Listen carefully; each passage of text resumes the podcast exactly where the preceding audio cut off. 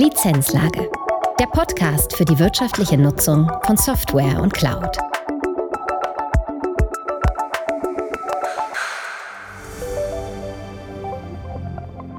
Herzlich willkommen zu einer neuen Folge der Lizenzlage. Holger Hoheisel, Geschäftsführer der CCP, ist heute im Gespräch mit Stefan Tarnheiser, Chapter Guide, Software Asset und Lizenzmanagement bei der Atruvia AG. IT-Provider müssen beim Software Asset Management nicht nur ihre eigene Umgebung, sondern auch die für ihre Kunden bereitgestellten Umgebungen verwalten. Als IT-Dienstleister für die Volks- und Raiffeisengruppe unterliegt die Atruvia AG den Regulierungsanforderungen des Bankensektors, was zusätzliche Aufgabenbereiche für das Software Asset Management mit sich bringt. Stefan Tarnheiser beschreibt, wie das SAM-Team der Atruvia AG organisiert ist und wie es neben den SAM-spezifischen Aufgaben auch die regulatorischen Herausforderungen bewältigt. Viel Spaß bei dieser Folge. Herzlich willkommen zu einer neuen Folge der Lizenzlage. Mein Name ist Holger Hoheisel. Bevor wir mit der Folge beginnen, ein Anliegen in eigener Sache. Wir freuen uns immer sehr über Feedback unserer Hörer. Das heißt, schreibt uns doch gerne, wenn ihr Anregungen habt, wenn ihr Kritik habt, vielleicht auch, wenn ihr uns loben wollt oder auch für Ideen für neue Themen, die wir in der Lizenzlage behandeln sollen. Ihr erreicht uns unter lizenzlage.ccpsoft.de. In der heutigen Folge beschäftigen wir uns mit dem Software Asset Management bei IT-Providern.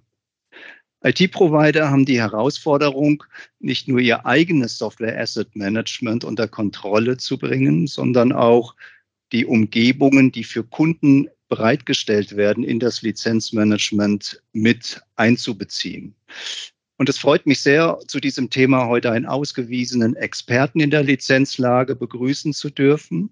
Bei mir ist Stefan Tannheiser. Stefan Tannheiser ist Chapter Guide Software Asset und Lizenzmanagement bei der Atruvia AG. Herzlich willkommen, Stefan. Hallo Holger, vielen Dank, vielen Dank für das warme Willkommen. Hallo liebe Hörer von diesem Podcast. Ich freue mich äh, wirklich, dass ich heute mal auch hier über einen Podcast hier äh, zu euch sprechen darf. Bin fast schon ganz aufgeregt, aber gehen wir es an. Das glaube ich nicht. Du bist bei vielen unseren Hörern vermutlich bekannt. Du hältst ja auch regelmäßig Vorträge äh, zu verschiedenen Themen. Ähm, dennoch hilft es, denke ich, wenn du kurz beschreibst, was deine Rolle ist, was deine Aufgabe bei der Atruvia ist. Ja, sehr gerne. Ja, ich nenne mich Chapter Guide Software Asset und Lizenzmanager. Ja, äh, das Thema Chapter Guide ist keine Raketenwissenschaft. Ich bin nach wie vor als ganz normaler Software Asset Manager bei uns tätig. Äh, das mit dem Chapter Guide rührt daher, dass ich die Atuvia jetzt auch mit äh, der Neufassung von dem ehemaligen Namen Fiducia und GRD in Atruvia auch ein neues Zusammenarbeitsmodell gegönnt hat. Das orientiert sich eben an dem Spotify-Organisationsmodell. Das bringt zum einen mit, äh, statt einen klassischen Abteilungsleiter zu haben, habe ich jetzt eine People Lead und eine Tribe Lead. Tribe Lead hat die fachliche Führung, fachliche Verantwortung. Personalführung liegt dann eben bei der People Lead. Und äh, von den operativen Teams haben wir eine Aufgliederung in Squads und in Chapter. Die Squads sind dann eher danach geordnet, dass sie tatsächlich so an einem Strang operativ ziehen, während die Chapter eher eine Zusammenordnung von methodisch gleichartig arbeitenden Kollegen sind. Wenn man so will, das Chapter Software Asset und Lizenzmanagement bündelt eben die Kompetenz aller Software Asset Manager, die hier bei uns in der ja, SEM-Zentrale der Atrovia sind. Also bis eben dachte ich, die Begrifflichkeiten beim Software Asset Management sind kompliziert, aber in der neuen Organisationsstruktur muss man auch erstmal die Begriffe kennen und wissen, was sich dann dahinter verbirgt. Ging, ging, mir auch so, aber ich muss jetzt sagen, seit jetzt fast über einem Jahr, wo ich in der neuen Organisation, in dem neuen Zusammenarbeitsmodell drinstecke, die Vorzüge sind schon, sind schon enorm. Absolut. Es geht viel, viel mehr in Richtung crossfunktionales Arbeiten, was wir als SEMS ja sowieso schon immer gepredigt haben und auch gelebt haben. Und äh, ja, ich fühle mich da extrem wohl. Kann natürlich auch sehr bei den Herausforderungen helfen. IT-Provider leben ja so in dem Spannungsfeld. Im Vordergrund steht stabiler IT-Betrieb, ein sehr sicherer IT-Betrieb. Und wie wir das beobachten, ist das so stark im Vordergrund, dass das Thema Software Asset Management gar nicht so die Bedeutung haben kann oder hat, ähm, wie es das eigentlich bräuchte. Also wie geht ihr mit diesem Spannungsfeld um? Software Asset Management auf der einen Seite und diese sehr hohe technologische Anforderung auf der anderen Seite. Ja, da hast du recht. Ich sag mal, äh, rein von den technischen Anforderungen, das ist gerade bei einem äh, IT-Service-Provider im Bankenumfeld oder ja, jetzt Digitalisierungspartner im Bankenumfeld, schon äh, wirklich ein Thema. Ich sage mal, bei uns findet man ja historisch gewachsen wirklich noch was, was, äh, sage ich mal, andere als Legacy IT bezeichnen würden, was bei uns aber gar nicht Legacy ist, sondern ganz tagesaktuell. So das ganze Thema Großrechnerinfrastruktur, so das ganze Thema Open System Server, äh, so die ganze klassische Bare Metal Server Welt. Aber es geht natürlich bei uns auch in moderne Bereiche rein, wie Container, Cloud, KI jetzt zu neuesten. Ähm, das ist hier schon ein technologischer, technologischer Stretch und das muss auch wirklich in einer Kette funktionieren, dass unsere Banken arbeiten können. Aber ja, es sind nicht nur technische Anforderungen, wenn ich sage, die Banken müssen arbeiten können. Äh, wir haben da auch einen ganz ordentlichen Part an regulatorischen Anforderungen. Das kommt äh, einfach aus der Situation raus oder in dem Placement äh, raus, in dem wir uns als Atruvia befinden. Es ist ja so, wir als Digitalisierungspartner der Volks- und Raiffeisenbanken, klar, erbringen unsere Dienste äh, kooperativ eben mit unseren Kunden in Volks- und Raiffeisenbanken. Die sind aber gleichzeitig unsere Eigentümer. Und äh, die Banken lagern auch wesentliche Geschäftsprozesse, nämlich ihre IT-Prozesse an uns aus. Und äh, daher kommt es eben dazu, dass auch zu Recht die BaFin, also die Bundesanstalt für die Finanzdienstleistungsaufsicht, ein wachendes Auge auf uns hat. Und äh, von dem Bericht her ist die Atruvia natürlich auch dazu aufgerufen, und das tut sie auch, ein schlagkräftiges Risikokontrollsystem vorzuweisen. Und da ist SEM auch ein gewichtiger Part da drin. Jede Incompliance ist natürlich auch hier ein finanzielles Risiko, beziehungsweise auch ein Betriebsrisiko. Man denke hier so an das Thema äh, Rückruf, ähm, Beseitigung von Incompliances, die man aus dem Urheberrechtsgesetz hat. Da ist da schon die Gefahr im Zweifel da, dass man hier aus einer, ähm, einem vernachlässigten SEM-Thema äh, tatsächlich auch ein Betriebsrisiko hat. Also von dem her geht es hier vom regulatorischen bis ins technische oder andersrum quer durch. Und äh, ich könnte bei uns jetzt nicht sagen, dass hier SAM irgendwie ein vernachlässigtes Thema wäre. Ganz im Gegenteil, das zieht sich eigentlich wirklich quer durch. Und kommt euch aus dem SAM-Umfeld diese Regulatorik ja sogar entgegen, weil das euch natürlich gewaltig aufwertet dann, ja? Absolut. Ich meine, das ist auch wirklich eine Argumentationshilfe. Sollte denn da wirklich mal jemand da sein, der bei SAM-Ansprache uneinsichtig ist oder unwillig wäre? Aber das ist eigentlich nie der Fall. Spannend finde ich die, ähm, die technologische Bandbreite, die du beschrieben hast. Das heißt, ihr habt dann auch noch Lizenzmodelle äh, wie, wie MIPS und, und sowas im Portfolio? Korrekt. Ah, das ist ja sehr schön. Ich dachte, das gäbe es gar nicht mehr. Oh, doch, doch, das ist bei uns schon noch sehr aktuell. Aber auch hier muss ich zugeben, äh, da brauchen wir SAMS dann aber auch wirklich die Unterstützung von Experten aus dem Fachbereich, die sich tagtäglich dann auch mit äh, dem Thema Betrieb des Mainframes, Software Provisioning auf dem Mainframe auskennen. Ähm, ich sage mal, für uns SAMS macht es diese technologische Stretch oder vielmehr der thematische Stretch von extrem tiefer Technik bis in die Regulatorik, ins Rechtliche herein zwar extrem spannend, aber ein Stück weit müssen wir schauen, wir sind zwar Generalisten und können nicht überall in Tiefe eintauchen, deswegen ist es für uns auch extrem wichtig, ein super Arbeitsverhältnis zu haben mit den Kollegen an der Plattformfront. Nämlich die Kollegen, die letzten Endes auch mit Finger auf der Tastatur äh, oder Hand an der Handbremse, wie ich oft gerne scherzhaft sage, dann auch über Wohl und Wehe des Compliance-Status entscheiden. Ja. Ich habe einen äh, coolen Spruch bei euch auf der Webseite gefunden, ähm, der heißt, um die Dinge am Laufen zu halten, muss man wissen, was läuft. Dachte ich, das mhm. ist doch ein wunderbares Motto für das Software Asset Management. Das kommt doch bestimmt aus, aus eurem Bereich, oder? Äh, ja, diesen Claim habe ich jetzt persönlich nicht geprägt, aber ja, er, er trifft es richtig hervorragend, weil äh, Ja, wenn ich mir anschaue, äh, was wir tagtäglich hier bei uns im SEM äh, beispielsweise inventarisieren. Also wir haben aktuell eine tägliche Inventarisierung von rund 265.000 Systemen. Das bezieht eben äh, die Systeme bei uns in den Rechenzentren mit ein, aber dann auch Systeme dann bei unseren Kunden, den Volks- und Raiffeisenbanken, beziehungsweise Marktkunden, wo wir quasi Insourcing machen. Und äh, ja, ich sag mal, in, in dieser Stückzahl hier tatsächlich den Überblick zu behalten, ja, da muss man sehen, muss man äh, genau drauf achten. Wir müssen sehen, was läuft. Richtig. Ja. Um jetzt euer eigenes Software Asset Management zu betreiben und das Software Asset Management für die Umgebungen, die jetzt für eure Kunden bereitstellt. Ist das denn eine Organisation oder habt ihr das aufgeteilt? Da sind wir äh, tatsächlich in einer SAM-Umgebung unterwegs.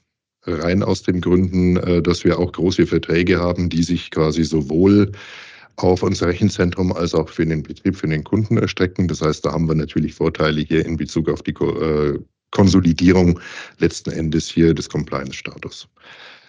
Ähm, rein von der SEM-Organisation her, von der ich bei uns sprechen muss, ähm, haben wir einerseits sowas wie eine Art SEM-Zentrale. Da sind wir sieben aktive Software Asset Manager, Managerinnen, die Vollzeit letzten Endes hier im Thema Software Asset Lizenzmanagement arbeiten.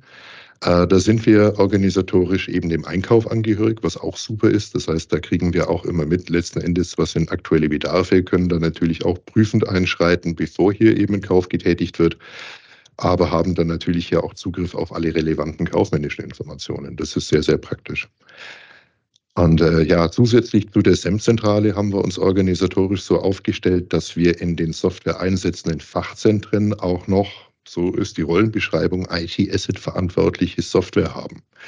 Das sind quasi Kollegen, die sich einem bestimmten Stück Software in einem bestimmten Einsatzzweck angenommen haben und die hier wirklich die Experten für den real existierenden faktischen Software-Einsatz sind und äh, die dann auch wirklich, äh, ja, wie gerade gesagt, die Finger auf der Tastatur haben und direkt uns auf Knopfdruck auch im Zweifel noch sagen können, die Software läuft so und so und äh, die uns, sollte es denn mal der Fall sein, auch Fragen zu Ungereimtheiten in der Inventarisierung dann äh, letzten Endes geben können. Und ich sage mal so, diese SEM-Organisation aus dem zentralen SEM als auch den vielen, vielen uns äh, zuarbeitenden Kollegen oder auch von uns enableden Kollegen, das macht es letzten Endes erfolgreich, dass wir, der Spruch war gerade schön, auch tatsächlich dann eben Lizenzmanagement technisch sehen, was läuft und wie läuft es und wo läuft es vor allem hin.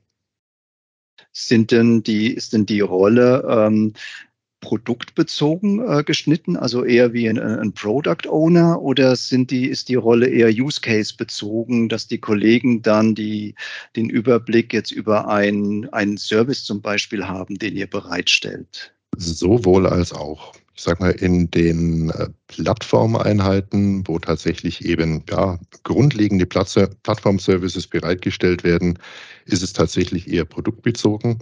Aber wir haben auch Kollegen dann in den Einheiten, die tagtäglich eben die Services gegenüber ja, unseren äh, Insourcing, Outsourcing-Kunden erbringen. Da geht es dann tatsächlich eher in Richtung kundenspezifischen Software-Einsatz, beziehungsweise da wird dann, sage ich mal, die generelle Plattformleistung in den tatsächlichen Service umgemünzt.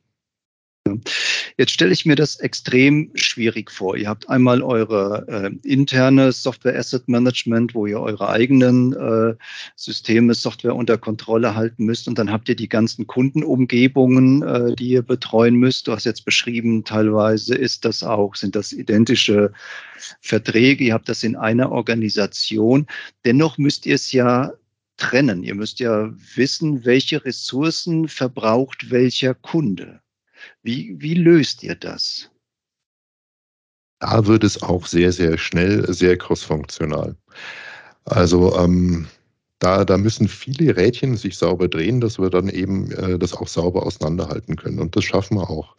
Zum einen, dass wir eben ein sehr schlagkräftiges Configuration Management haben die dann eben auch mit ja, vielen Kleinigkeiten arbeiten können, wie Namenskonventionen, beziehungsweise hier äh, Durchschleifen von Identifikatoren, Kundennummer, Bankenkennziffern etc. dann auch in unser SEM-Tool mit rein. Und äh, Als sehr gut hat sich bei uns erwiesen, dass die äh, Inhouse-Betreiber von unserem SAM-Tool auch dem Team Configuration Management angehörig sind. Das heißt, die achten auch wirklich darauf, dass einerseits Inventarisierungsergebnisse aus unseren SAM-Tools abgeglichen werden mit der äh, Config-Management-Datenbank, beziehungsweise unser SAM-Tool qualitätsgeprüft wird gegenüber den vielen anderen Quellen, die da sonst eben die CMDB hat. Also von dem her haben wir da wirklich die super Lage, dass wir da eine Information äh, quer durchs Unternehmen haben, was haben wir denn tatsächlich wann, für wen, wie im Betrieb. Regelmäßiges Thema in der Lizenzlage ist ja auch das, das Thema Datenqualität, ähm, wo man meistens eigentlich die, die Lizenzierung oder die Lizenzseite, die Vertragsseite so im Blick hat, so wie du das beschreibst, spielt bei euch dann offenbar das Thema Datenqualität auch auf der CI-Seite eine unfassbar hohe Rolle, um das Ganze unter Kontrolle halten zu können. Absolut, ja. Gerade eben bei der Anzahl von 265.000 Systemen äh, muss das so sein. Ja, ich selbst hatte mal ähm, ein Beratungsprojekt gehabt, da auch bei einem IT-Provider. Und eine große Herausforderung bei dem Provider war gewesen, dass die, die ganzen Assets, die ganze Technologie, die jetzt für einen Kunden bereitgestellt werden sollte, gar nicht so richtig greifbar war. Und die hatten unfassbar Schwierigkeiten, dann auch die Angebote für die Serviceleistungen für ihre Kunden zu kalkulieren. Das hört sich jetzt bei euch so an, als hättet ihr über dieses CMDB-Konstrukt dieses Thema so unter Kontrolle, dass ihr dann auch die Leistungen den einzelnen äh, Services beziehungsweise die Assets dann den einzelnen Services direkt dann zuordnen könnt. Genau, ich sag mal, da spielt sich auch organisatorisch sehr, sehr viel ab, so beim Thema äh, Leistungsdefinition oder Leistungskalkulation. Äh, ja, wird auch hier crossfunktional, also ähm, wenn ich mir zum Beispiel so die generelle Produkt- und Leistungsdefinition anschaue, da gibt es ein virtuelles Team, das eben von äh, den Kollegen aus unserem Produktmanagement letzten Endes auch angeleitet wird, wo aber dann auch sehr viele Fraktionen dann mit ins Boot geholt werden, darunter zum Beispiel auch das Software Asset Management. Das heißt, generell schon bei einer Definition einer Leistung kann man drauf schauen, wie bilden wir das denn ab. In weiterer Folge gibt es dann die Definition der IT-Service-Gruppen, also sprich, da äh, wird überlegt, wie man denn letzten Endes eine definierte Leitung, äh, Leistung mit IT abdecken kann. Da wird es dann rein in Bezug auf äh, Lizenzstückelung, Software-Einsatz dann natürlich nochmal interessanter. Wenn es darum geht, dass wir äh, beispielsweise auf eine Ausschreibung ein Individualangebot abgeben, läuft es ähnlich. Das heißt, hier haben wir dann ein virtuelles Team, beispielsweise aus einem Vertriebskollegen, beziehungsweise hier so ein Angebotsteam. Da sind wir auch äh, aus dem Software Asset Management mit dabei. Äh, jetzt direkt bei der Betreuung eines Kunden gibt es auch ein virtuelles Team, Kundenservice-Team, wenn man so sagen will. Da haben wir beispielsweise einen Kundenservice Manager aus dem Vertrieb, einen IT-Service Manager, der dann eher, sage ich mal, nahe bei dem Betriebsteam ist. Dieses Betriebsteam macht dann so das Day-to-Day-Business eben für den Kunden in Zusammenarbeit mit dem Kunden, die dann wiederum zurückgreifen eben auf äh, Standardleistungen, Standardplattformleistungen, die wiederum von der Plattformorganisation kommen. Und ähm, hier kommen wir als SAM auch hauptsächlich ins Spiel, äh, wenn beispielsweise von dem Kunden nochmal explizit eine Software Asset Management Leistung gefragt wird. Das haben wir auch ab und zu. Äh, alternativ sind wir natürlich hier auch so der Sparingspartner für das Betriebsteam, schauen beispielsweise auch bei einer Definition neuer Leistungsscheine darauf, Gibt es hier irgendwelche ja, Lizenzfußangeln? Müssen wir hier auch für das Betriebsteam beispielsweise in Betriebshandbüchern dann gegebenenfalls hier äh, Klauseln reinschreiben, wie äh, Betrieb nicht mehr auf äh, Betrieb nicht mehr als auf äh, X CPUs beispielsweise. Und äh, so greifen da auch extrem viele Zahnräder ineinander, um ja, angefangen von der Leistungsdefinition über die tatsächliche Leistungserbringung, da äh, wirklich hier funktionsübergreifend zusammenarbeiten. Und das macht echt viel Spaß. Also das ist ein wirklich spannender Punkt in der Leistungsbeschreibung oder auch in der Betriebsdokumentation die Anzahl der CPUs zum Beispiel zu begrenzen. Jetzt hast du am Anfang beschrieben, neben den Großrechnerumgebungen habt ihr auch hochvirtualisierte äh, IT-Infrastrukturen bis hin zu, zu Containern. Ist das dann überhaupt möglich, diese virtuelle Umgebung so zu gestalten, dass tatsächlich dann nur die benötigten oder die freigegebenen CPUs zum Beispiel für einen Dienst genutzt werden? Muss ja so sein. Ich meine, man denke hier eben an äh, die Vorstellungen eines äh, ja, Datenbankherstellers mit einem roten Logo in Bezug auf Virtualisierung mit VMware. Ja, ja da ähm, habe ich auch gerade dran gedacht. Genau, genau. Nee, also da ist es tatsächlich so, äh, da haben wir es tatsächlich geschafft, alle Betriebsteams auch so zu sensibilisieren. Selbst wenn hier Anfragen vom Kunden kommen, so von wegen könnte das nicht mal virtualisieren, äh, die fragen auch wirklich dann erstmal auch nochmal rückversichernd bei uns nach. Und äh, gut, es gibt ja andere Optionen. Hier zum Beispiel tatsächlich zu virtualisieren, ohne dass man hier in diese ja, lustigen Vorstellungen reinläuft. Und das muss man dann letzten Endes dann zusammen mit dem Betriebsteam und auch zusammen mit dem Kunden einfach ausarbeiten, aufzeigen, was sind die Konsequenzen von Option A, B und C. Und da kommen wir dann recht gut zu einer Lösung. Das hört sich aber wirklich danach an, dass ihr sehr, sehr gut integriert seid als Software Asset Management in diese ganzen Prozesse. Wenn ihr bei diesen ganzen Schritten mit einbezogen wird, da habt ihr euch wirklich ein sehr, sehr gutes Standing erarbeitet. Da sind wir extrem froh drüber und ja, bei allem Licht unter den Scheffel stellen ja auch stolz drauf. Ja. Das könnt ihr, glaube ich, auch, ja. Die eine weitere Herausforderung ist ja, dass die Lizenzen, die IT-Provider nutzen können ähm, oder müssen zum Teil ja ähm, IT-Provider-Lizenzen sind, die dann auch Zweifel sogar günstigere oder andere Konditionen auch für Kunden haben. Das ist ja eine weitere Herausforderung für euch, diese unterschiedlichen Lizenzmodelle im Zweifel von gleichen Herstellern auch unter Kontrolle ähm, halten zu müssen. Nutzt ihr dafür jetzt das gleiche System auch oder habt ihr das dann getrennt, um das besser separieren zu können? Also wir nutzen hier tatsächlich auch für das Management der Provider-Lizenzen eben eine SAM-Umgebung und trennen das entsprechend über Allokationsregeln, die äh, wir hier auch mit viel Liebe pflegen, die zwei Kollegen von mir mit sehr viel Liebe pflegen, dass hier, ja, man denke an den Microsoft-Vertrag, hier auch sauber separiert wird zwischen Lizenzen aus einem Enterprise Agreement oder Lizenzen eben aus dem SPLA-Vertrag äh, hier entsprechend. Also da sind die auch laufend hinterher.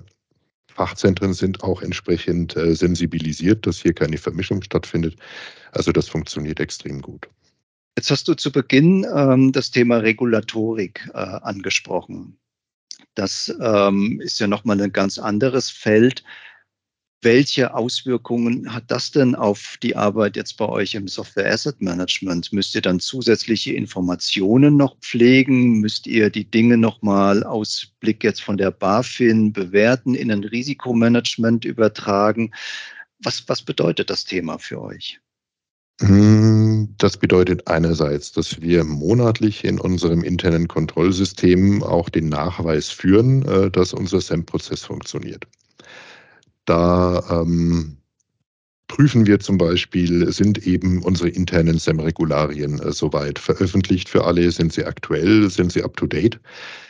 Dann äh, erstatten wir beispielsweise Bericht darüber, äh, sind die Berichte, die wir auch in Richtung unserer, äh, unseres Vorstands äh, abschicken auf regelmäßiger Basis, äh, sind die zum einen erstattet worden, sind die vollständig, beziehungsweise wurden Rückmeldungen entsprechend Rückfragen, die darauf kamen, dann äh, auch soweit verarbeitet beziehungsweise beantwortet. Und wir haben zum Beispiel auch den Ausweis, wie vollständig ist denn unsere Inventarisierung beziehungsweise sehen wir hier Inventarisierungslücken, wurde denen nachgegangen. Das ist tatsächlich eine Bewertung, die wir monatlich fahren und die auch tatsächlich dann äh, Gegenstand eines jährlichen Audits ist, wo ein, äh, in Folge dann auch ein Bericht an die Banken rausgeht. Wäre es so, dass wir eben über diese ja, IDW PS951 Kontrolle der Findings haben, hätte das auch durchaus Konsequenzen für die Banken, beispielsweise indem sie Risikorückstellungen bilden äh, müssten. Und äh, deswegen schauen wir, dass wir da natürlich entsprechend sauber aufgestellt sind. In Bezug auf Risikomanagement, da haben wir in den letzten 14 Monaten auch ein extrem feingranulares System mit unseren Kollegen vom Risikomanagement ausgearbeitet, dass wir hier auch auf Monatsbasis äh, tatsächlich so eine Art Bewertungssheet für alle unsere SAM-Fokusbereiche ausfüllen die SAM-Fokusbereiche sind hier quasi gemünzt so auf die großen Verträge, die großen Hersteller, also da auch vertragswert und risikoorientiert. Und äh, da bewerten wir einmal im Monat einerseits so äh, den ja, State of the SAM im Sinne von, wie gut geht es dem SAM-Team in Bezug auf Zusammenarbeit mit dem Fachzentrum, in Bezug auf Inventarisierung, in Bezug auf den Stand der Inventarisierungsdaten. Das heißt, äh, gut sind wir als SAM letzten Endes aufgestellt, beziehungsweise wie reif sind unsere SAM-Prozesse, um jetzt diesem Fokusbereich zu begegnen. Also das geht monatlich hier in Richtung Risikomanagement. Darüber hinaus, äh, klar, die äh, Bundesaufsicht kann hier entsprechend auch zum Audit kommen, wenn sie das möchte. Aber wir selber, sage ich mal, triezen uns da auch beispielsweise noch jährlich eher mit einem äh, Zertifizierungsaudit auf die drei Normen ISO 9001, ISO 20000, ISO 27001. Von dem her ähm, ja, gibt es einerseits genug zu dokumentieren, genug darzustellen, aber andersrum, äh, ich sehe das positiv. Es führt dazu, dass wir letzten Endes auch wirklich darauf achten, was dann hier eventuell zu ja, Herausforderungen zu, für unsere Kunden führen könnte. Also absolut wichtiges Thema. Ähm, wir machen das zum Beispiel bei äh, unseren Bankenkunden, dass wir denen dabei helfen, diese auch jährlich anfallende Bewertung von äh, fremdbezogener Software vom Risiko her zu, bewerten. Da müssen die Banken ja einen unfassbaren Aufwand äh, treiben, weil sich teilweise ja auch die ja, Anforderungen von der BaFin ändern, welche Attribute vielleicht noch gepflegt werden müssen. Da ist im Prinzip pro Bank eine Person rund ums Jahr beschäftigt. Jetzt geht das ja bei euch noch weiter. Also das mit eurem am Anfang beschriebenen, doch vergleichsweise kleinen Team, das alles zu stemmen. Das heißt, ihr scheint wirklich hocheffizient organisiert zu sein. Gut, beim Thema Fremdbezugsbewertung, äh, da haben wir tatsächlich ein eigenes Team im äh, Servicefeld Corporate Governance. Also die machen dann auch tatsächlich jetzt für die Atruvia auch das Management äh, quasi der Lieferantenbewertungen beziehungsweise der Fremdbezugsbewertung. Da haben wir natürlich auch äh, den einen oder anderen Touchpoint, aber ähm, ja, das haben wir tatsächlich nochmal in dem eigenen Team professionalisiert. Okay, weil ich war jetzt tatsächlich verblüfft gewesen. Das noch on top drauf, das nee, wäre dann. Wir, wir machen viel und sind auch stolz drauf, aber nicht alles. Immerhin. Ja. Jetzt unterlegt ihr ja dem, dem gleichen Wandel wie die, wie die Branche insgesamt. Ähm, ich denke, ihr habt da schon einen weiten Weg äh, hinter euch gebracht, was das Organisatorische betrifft. Wenn du jetzt mal so in die Zukunft schaust, wie wird sich denn das, das Verhältnis von IT-Provider zu Kunde oder die Aufgabe von IT-Provider zu Kunde gerade mit dem Hintergrund Software Asset Management verändern? Also wie werdet ihr euch im Software Asset Management zukünftig entwickeln müssen, um die ganzen Anforderungen, die kommen mit zunehmend Subscription, mit zunehmend SaaS-Lösungen, mit vermutlich irgendwann auch das Ende der, der Mainframes bei uns, also diese, diese ganzen Herausforderungen zu bewältigen. Was ist so deine Prognose? Ja, so das Thema Mainframe verschwindet, das höre ich schon seit meinem Einstieg bei der äh, Atruvia 2004, aber er lebt immer noch und er lebt sehr, sehr gut. Mal sehen, vielleicht erlebe ich das noch, äh, aber ich glaube es nicht. Also, ja, aber in Bezug auf die ganzen Zukunftsthemen, äh, eine Herausforderung, der wir uns da stellen, ist tatsächlich äh, so den ganzen bestehenden Bereich hier weiterhin entsprechend äh, unter unserem wachenden Auge zu haben, aber natürlich auch regelmäßig hier gerade bei strategischen Projekten der Atrofia dann auch äh, früh genug dabei zu sein und auch, äh, sage ich mal, die Technologien zu verstehen, die hier zum Einsatz kommen. Ähm, gerade so das Thema Container ist ja ein extrem spannendes so aus meiner Sicht äh, kulminiert ja da hier so der ganze Bereich äh, klassisches SAM äh, zusammen mit dem Thema SAM für Open Source, was ja mein persönliches Steckenpferd ist. Dann eben auch noch mit einer äh, Welt, die man ja Hypervirtualisierung nennen kann, wo dann auch wiederum die Lizenzbedingungen der Hersteller gegebenenfalls um Jahre wieder zurückhinken. Das ist ein extrem spannendes Feld. Und äh, ja, im Grunde zusammengefasst, äh, man, man ist schon darauf äh, gebunden, dass man hier ständig am Ball bleibt, auch technologisch und sich hier entsprechend fortbildet und äh, die Themen zusammen mit den Fachzentren angeht und da einen gemeinsamen Weg findet. Und äh, Software as a Service, wir sehen das Ganze hausintern auch. Äh, ja, bleibt, bleibt trotzdem einerseits klassisch, Winkelzüge in äh, Terms of Service zu erkennen, aber dann äh, wird es auch zukunftsträchtig im Sinne von, ja, wie, wie messe ich das eben laufend mit? Also wenn ihr in diese ganzen Zukunftsthemen, Technologiethemen auch eingebunden seid, dann habt ihr ja eine sehr hohe Managementwahrnehmung. Wie ist euch das, das gelungen? Weil da krankt es ja an, an für viele SAM-Organisationen, die sich da zum Teil abstrampeln und genau diese Management-Attention eben nicht haben. Hast du da ein Erfolgsrezept? Was können andere von euch lernen? Gut, ich sage mal, in Bezug auf äh, die SEM-Organisation, wie wir sie heute haben, hatten wir das Riesenglück, dass das eben im Rahmen des äh, Zusammenschlusses zur damaligen Fiducia und GAD auch tatsächlich so ein Herzensanliegen des Vorstandes war, das äh, wirklich als Leuchtturmprojekt, als erstes gemeinsames Leuchtturmprojekt zwischen der ehemaligen Fiducia und der ehemaligen GAD aufzustellen. Also da äh, mussten wir den Vorstand nicht überzeugen, sondern fast eher andersrum. Und äh, das hat sich soweit richtig gut durchgezogen. Meine, einerseits, dass wir natürlich mit einem positiven Track Record, äh, den wir dann auch entsprechend wieder nach oben spiegeln konnten, äh, da auch soweit Erfolge vermelden konnten. Also ja, wurden einerseits äh, historisch vom Vorstand so ein Stück weit äh, da wirklich massiv gesponsert und äh, ja, über unser Wirken, das dann auch entsprechend hier äh, sich bis nach oben dann weitergesprochen hat, sind wir da einfach auch in einem guten Arbeitsmodus auch mit, mit unserer Vorstandsebene. Ja, und also das heißt, ihr, es wurde eher dann von, von oben gefördert. Ihr habt jetzt kein spezielles Marketing, internes Marketing für das SEM gemacht, um, um dort die Aufmerksamkeit immer voranzutreiben. Mm, nicht explizit aufgesetzt, so im Sinne von äh, Brusttrommeln im Intranet, sondern das war wirklich tatsächlich äh, ja, Mundpropaganda, sage ich mal, nachdem wir initial aufgesetzt worden sind, äh, im Sinne von, ey, die machen gute Arbeit. Wobei, ich hatte gerade beim Thema Open Source auch so den anderen Effekt. Da hatten sich initial 2017 wirklich viele Kollegen aus den unterschiedlichsten Funktionen zusammengefunden und hatten einfach Lust drauf, das Thema Open Source mal für das Unternehmen anzugehen. Daraus hat sich dann eben 2019 ein Projekt entwickelt, eben hier entsprechend, nachdem wir das mal mit dem Vorstand gespiegelt haben, im Sinne von, äh, liebe Kollegen, das ist ein Thema, das, dem sollten wir uns annehmen.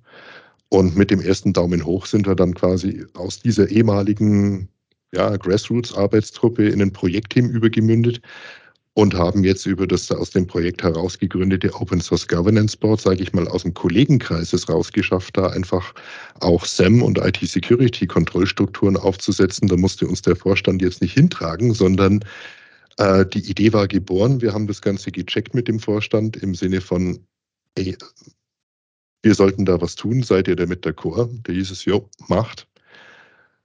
Also das ging dann quasi eher in der Gegenrichtung bottom-up. Fand ich auch sehr, sehr spannend. Also das hört sich dann auch so an, als würde äh, euer Software Asset Management auch bestimmte Themen, die über das klassische SAM äh, hinausgehen, auch wirklich ins Unternehmen rein und vorantreiben. Ja, es gab da bei uns, äh, gibt, ja, gab es, gibt es bei uns schon seit Jahren die Parole fallen lassen gilt nicht.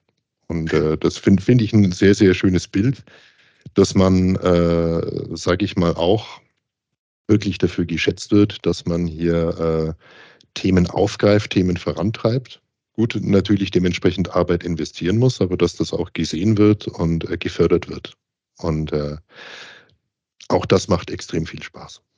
Ja, das, das glaube ich. Vor allem, es hört sich auch so an, als wärt ihr äh, nicht nur intern, sondern auch extern wirklich extrem erfolgreich mit dem, was ihr tut.